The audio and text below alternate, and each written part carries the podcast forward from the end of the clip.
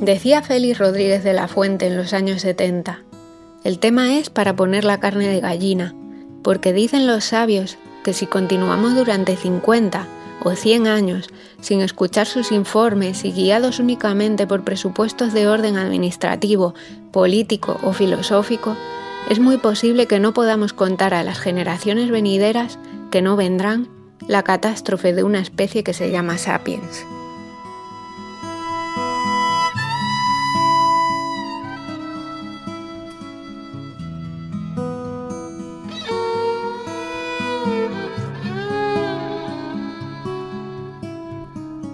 Llevamos décadas con advertencias desde la ciencia y la lógica del colapso al que nos dirigíamos.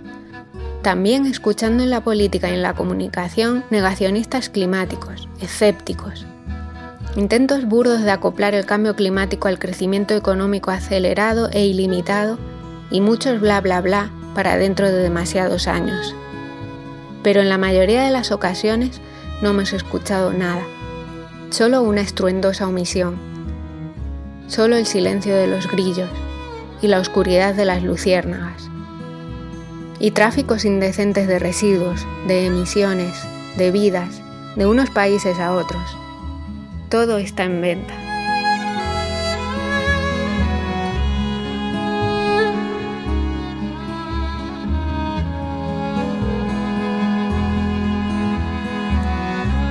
Estos días en medio de una crisis global de abastecimiento por la subida de los precios de los combustibles y de la energía, miles de personas, administraciones, embajadores de ONGs, personajes públicos, se trasladan en aviones a Reino Unido para hacerse una foto con los focos de las luces a toda potencia para luchar por bla bla bla, obviando crisis internacionales, obviando la acogida segregada al país, obviando que el objetivo final detrás de esta cumbre va a seguir siendo producir y generar, por lo menos, todo lo que no se pudo producir durante esta pandemia mundial, pero con una etiqueta verde. Lo que representa ponerse mascarilla por un virus, pero no por los altos niveles de contaminación, es inmenso.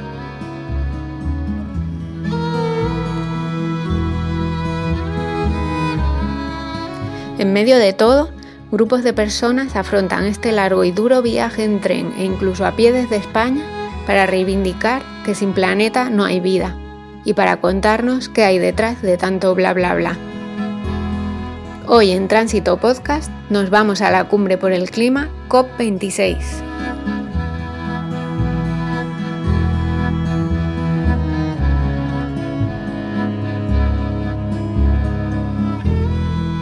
Bienvenidas y bienvenidos a Tránsito Podcast, un proyecto radiofónico de la Asociación Danos Tiempo que hoy viaja hasta tierras escocesas.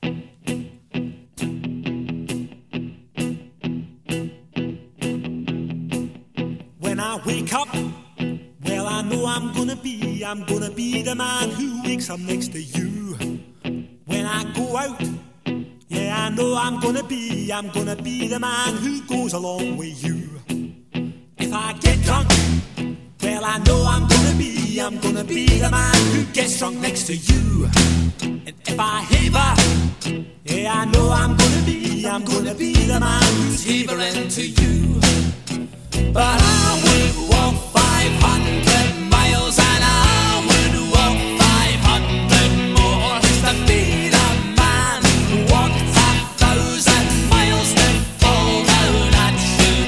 Y en los bares de Escocia se canta como un himno esta famosísima canción de la banda The Proclaimers, donde los hermanos Reid cuentan que andarían mil millas por amor.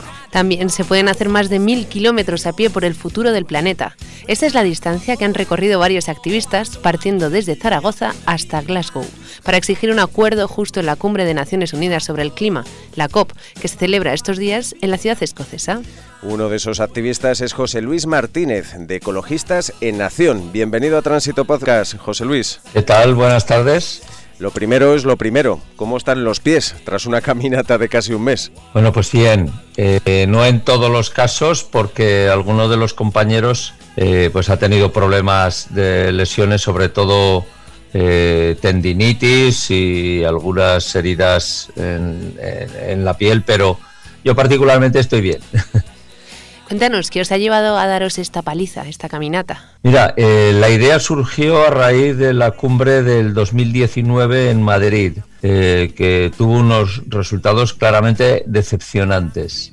Entonces, conversando con otros activistas alemanes, elucubramos sobre la idea de decir, bueno, queremos hacer una iniciativa de cara a la próxima cumbre, eh, simbólica, pacífica, pero más contundente. Eh, entonces ideamos la, eh, la, posibilidad de acudir a la próxima cumbre andando. ¿no? Este proyecto que estaba diseñado y ya trabajado en el 2020 quedó paralizado por el tema del COVID, pero viendo cómo van evolucionando los acontecimientos, en febrero de este año eh, reiniciamos los contactos con las organizaciones en Reino Unido y les propusimos la idea, nos abrieron las puertas por completo eh, nos plantearon que la idea era muy buena, que planteaba interrogantes importantes en relación al mismo problema de la pandemia y tal, pero que si estábamos eh, con, eh, dispuestos a ir adelante con ella, pues que vamos ahí todos, ¿no? y de ahí surgió el, el, asunto. ¿no? no solamente habéis partido desde España, ha habido también otras columnas desde diferentes puntos de Europa. En cualquier caso, vuestra marcha y las incontables acciones que el movimiento ecologista lleva realizando desde hace décadas para alertar sobre la crisis climática parecen demostrar ¿no? que siguen siendo necesarias para atraer la atención mediática, como si la crisis climática mm, por sí sola no fuera un problema lo suficientemente importante. Mira, eh, yo personalmente analizo que en este momento, por llamarlo de alguna manera, la batalla frente al negacionismo está superada. Eso está cubierto porque las evidencias son tales eh, que las posturas negacionistas, como por ejemplo Bolsonaro o, Trump, eh, están en este momento fuera, eh, en algunos casos, de posiciones de gobierno y espero que en poco, tiempo, también lo estén el resto.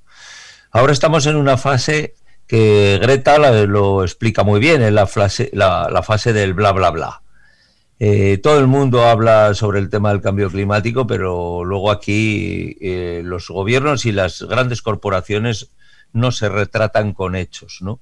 Nosotros hemos podido, por ejemplo, comprobar en Reino Unido, sirva esto como ejemplo, eh, sobre testando sobre las declaraciones de Boris Johnson y analizando luego las medidas que está tomando su gobierno de cara a la elaboración de los presupuestos del año que viene. En, en ese proyecto de presupuestos eh, desaparece todas las partidas en relación al tema de la lucha contra el cambio climático, pero también se reducen de una manera sensible eh, los impuestos en relación al, consumo de combustibles fósiles. Quiere decir que el postureo lleva a que se hable eh, de una manera grandilocuente sobre el tema del cambio climático, sin embargo las políticas que se articulan lo que hacen es fomentarlo. Esto es una de las razones que nos llevó precisamente a, tomar esa decisión, la de presionar para intentar eh, que sean congruentes los gobiernos eh, con las cosas que dicen. Las largas peregrinaciones están movidas tradicionalmente por la fe. Eh, ¿Tenéis fe en que la COP de Glasgow se cierre con un compromiso relevante para atajar la crisis, la crisis climática? sí, es una cosa interesante lo que comentas, porque una de las dos columnas era la columna que denominaban del pueblo creyente, que es la que iba por el oeste y estaba fundamentalmente integrada por gente de, pensamiento religioso absolutamente respetable desde mi punto de vista. Nosotros tenemos poca fe, somos, si quieres en ese sentido, más bien fatalistas, eh, porque no confiamos mucho en lo que vaya a salir de la cumbre. De lo que sí que tenemos claro es una cosa, es que solo tenemos un camino, o sea, no tenemos por qué optar en este momento, solo hay un camino y el camino es presionar, presionar, presionar para que los gobiernos y las grandes corporaciones cumplan, porque es el único camino. Esa es la gran ventaja, no es necesario tener fe, es simplemente análisis de lo que está sucediendo y tener la certeza de que hay dos opciones, o no hacer nada y dejar que el desastre siga caminando, o intervenir y presionar para que esto cambie. José Luis Martínez, de Ecologistas en Acción, muchas gracias por habernos atendido ya en casa. Esperamos por el bien de todos que vuestros deseos se cumplan y que todos los compañeros que siguen un poco doloridos por la extensísima caminata se recuperen pronto. Muchas gracias a vosotros.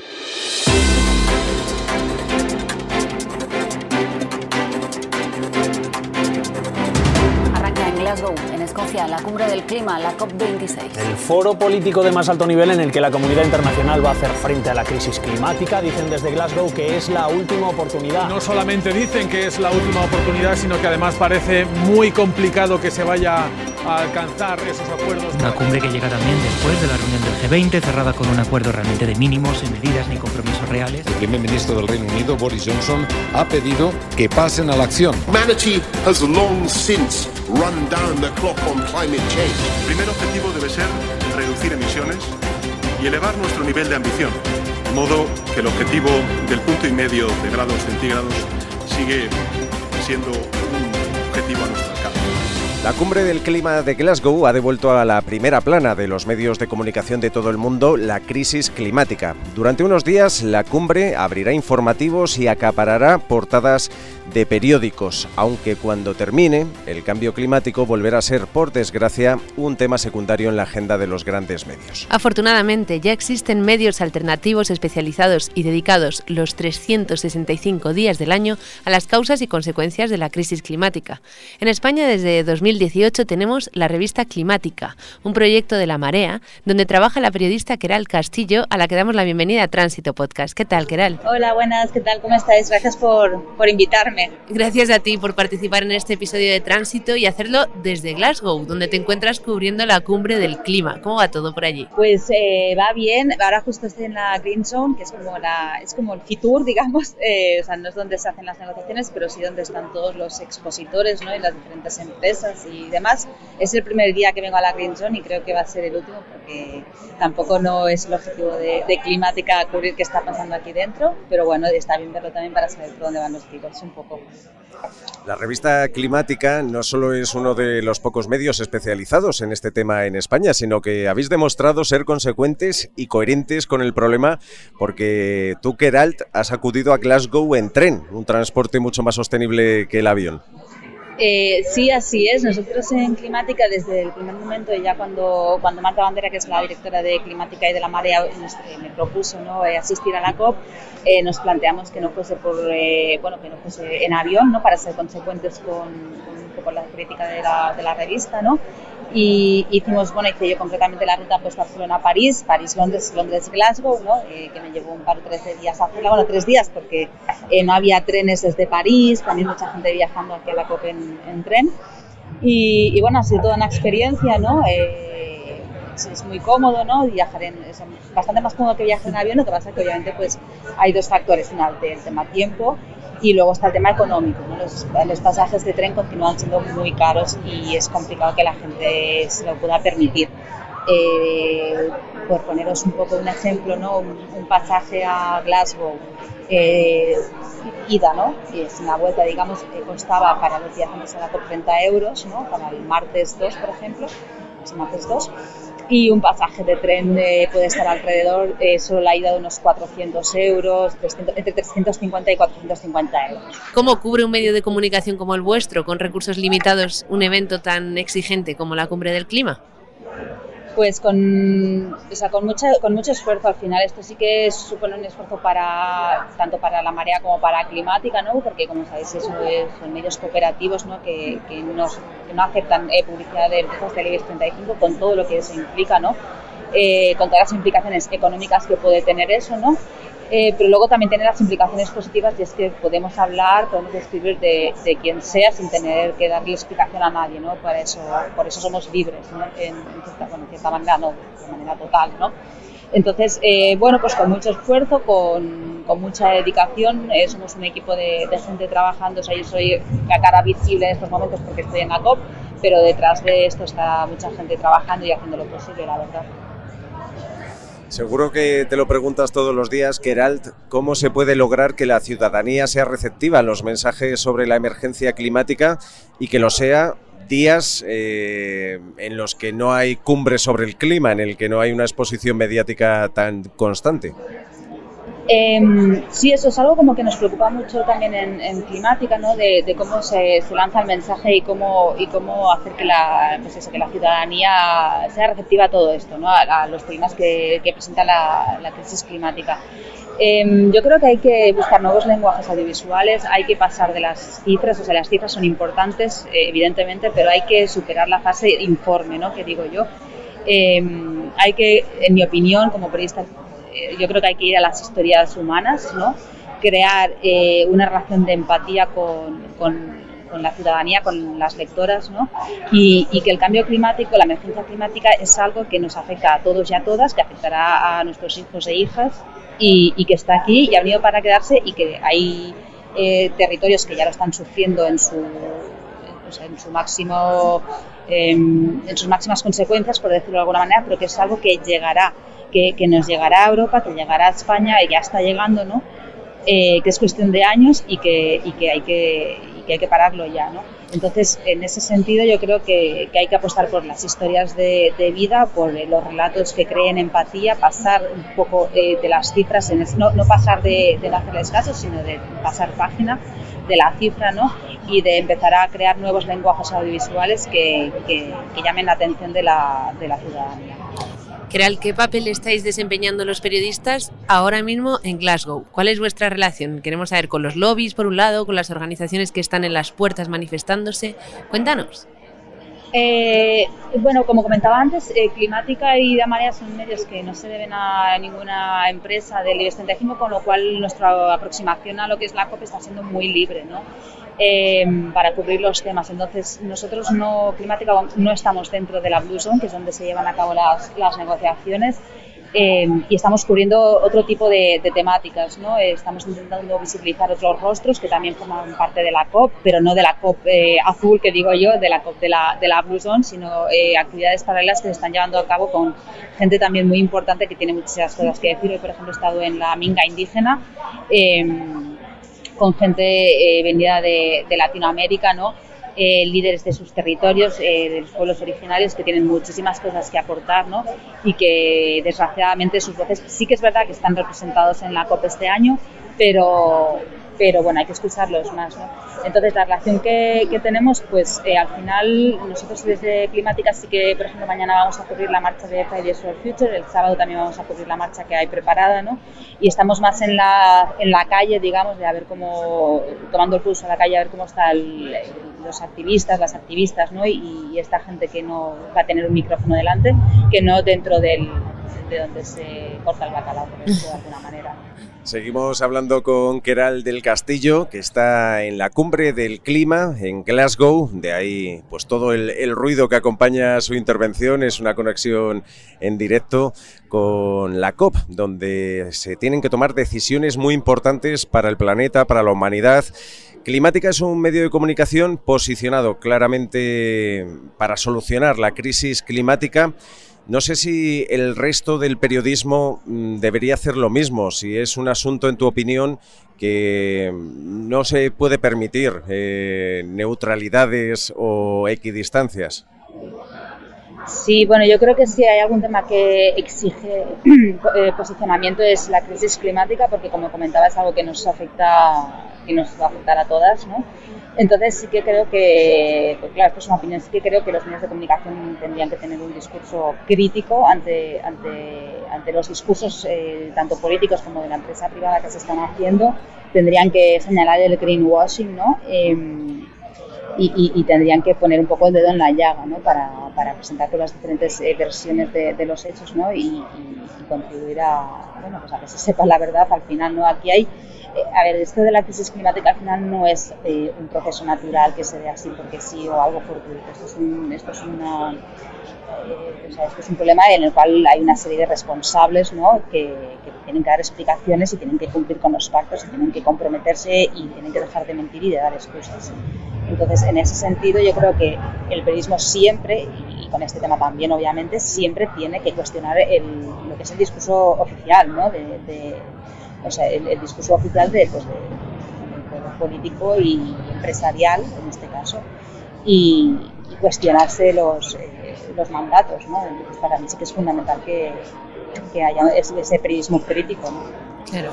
Y tú como periodista especializada en asuntos climáticos, ¿no te da un poco de rabia que cuando acabe la cumbre del clima el problema vuelva a ser siempre algo secundario en la agenda mediática? Eh, sí, sí, sí, al final es, eh, bueno, es este periodismo que, que, se hace, ¿no? De a golpe de informe o a golpe de, cumbre, ¿no? Y, demás, ¿no? Y forma parte de las, de las contradicciones que, que envuelven al tema, ¿no? Yo ahora, por ejemplo, estoy en la Green Zone, ¿no? Donde hay, eh, estoy contabilizando como siete papeleras distintas para reciclar, pero es que he estado en la cafetería tomándome un café y la persona que pasa, o sea, la, la persona no tiene ninguna culpa, pero bueno, las, las personas que pasan a recoger las bandejas lo, ponen todo en una bolsa, ¿no? Eh, por ejemplo, he hecho también unas fotos, todo bien envasado en plástico, en la Green Zone, ¿no? Eh, entonces, al final forma parte de, las contradicciones y esto también es aplicable a los medios. ¿no? Esta semana van todos los medios de comunicación con las portadas llenas y es normal porque es un evento muy gordo ¿no? en el que se toman decisiones que son importantes aunque luego no, no se cumplan. ¿no? Pero sí que es verdad que, y desde Climática lo creemos así también, que el cambio climático tiene que ser un tema transversal a todas las secciones, por ejemplo. Es un tema que es, un, es un, el gran tema del siglo XXI y, y, o sea, y toca tanto a política como a economía, como a cultura, ¿no? Entonces, eh, creemos que hay que abordarlo de manera eh, transversal a, lo que es todo, o sea, todas las noticias y, reportajes, porque al final eh, impregna todo. Antes de despedirte, Keralt, tengo una curiosidad. ¿Cuánto duerme y cuánto trabaja una periodista en una cumbre sobre el clima? Pues eh, ahora estaba con un, compañero que está en la, en la Blue Zone, ¿no? Y que además el pobre se aloja en Edimburgo y me dice que está trabajando hasta 12 y 13 horas diarias.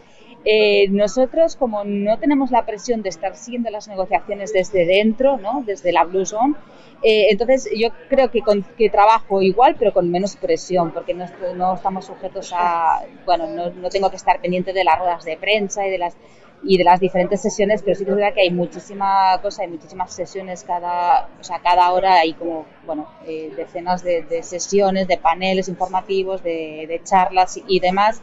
Eh, paralelamente en la calle tienes a los activistas y las activistas haciendo eh, bueno, pues movilizaciones y demás. Luego tienes actividades repartidas por toda la ciudad en la Contracop, ¿no? que, es como lo, lo, alternativo a la COP y la verdad es que, vamos, necesitaría un equipo como de 20 personas para cubrirlo todo. Keral Castillo, periodista de Climática, la revista sobre asuntos climáticos de La Marea. Muchas gracias. Gracias a vosotros.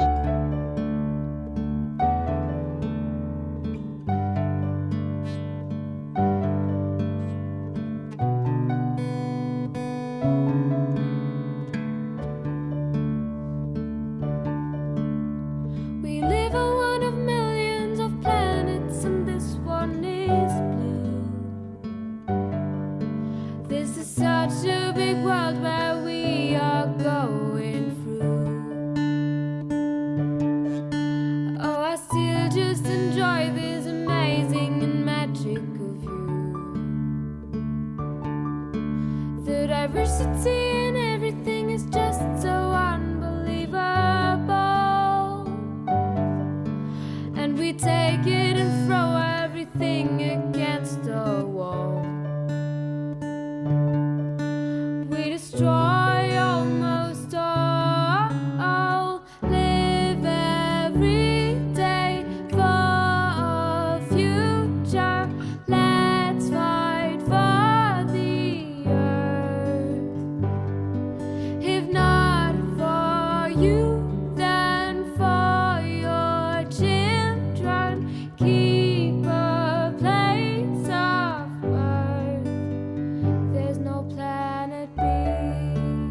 El movimiento Fridays for Future, protagonizado por jóvenes de todo el mundo, es una de las grandes esperanzas para cambiar el rumbo del planeta.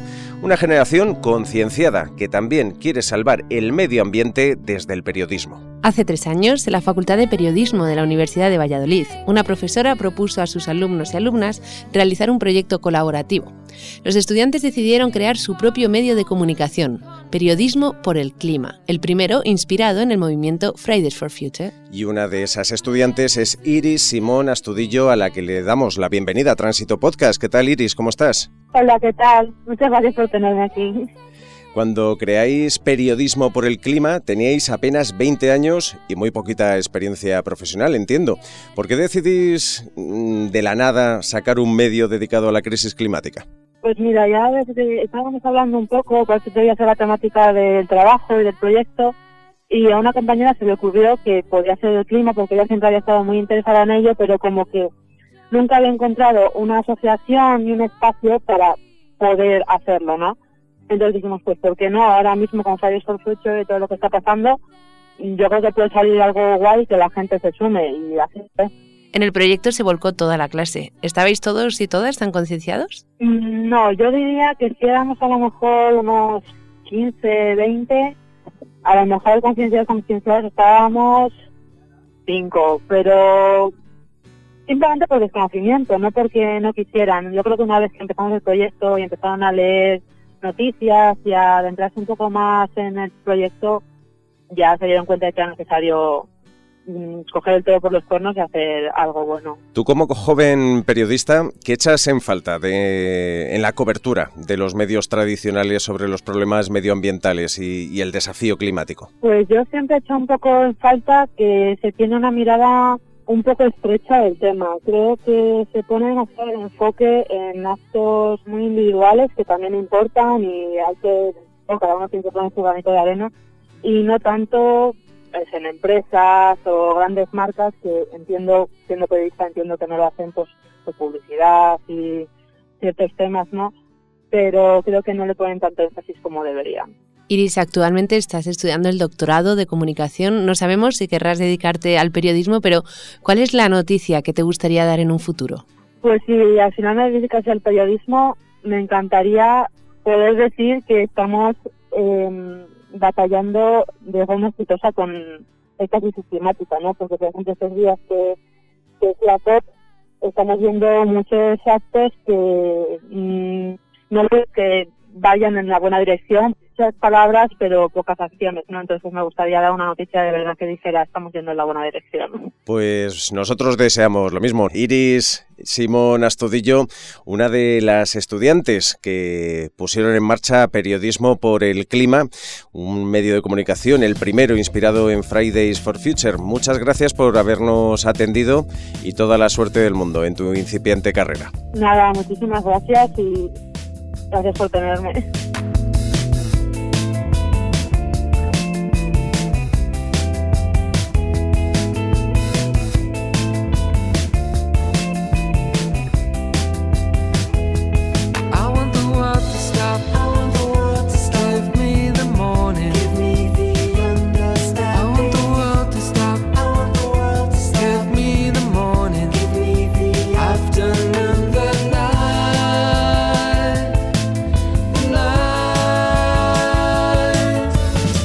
Nos despedimos con una frase de una de nuestras invitadas, de Creal Castillo, que resume el compromiso de algunos medios de comunicación con la emergencia climática.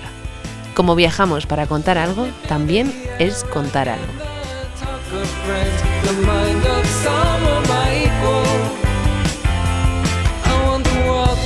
Hasta aquí este episodio de Tránsito Podcast, con Olga Burke, Javi Díaz, Ray Sánchez y Yolanda Peña. Os esperamos en la próxima parada.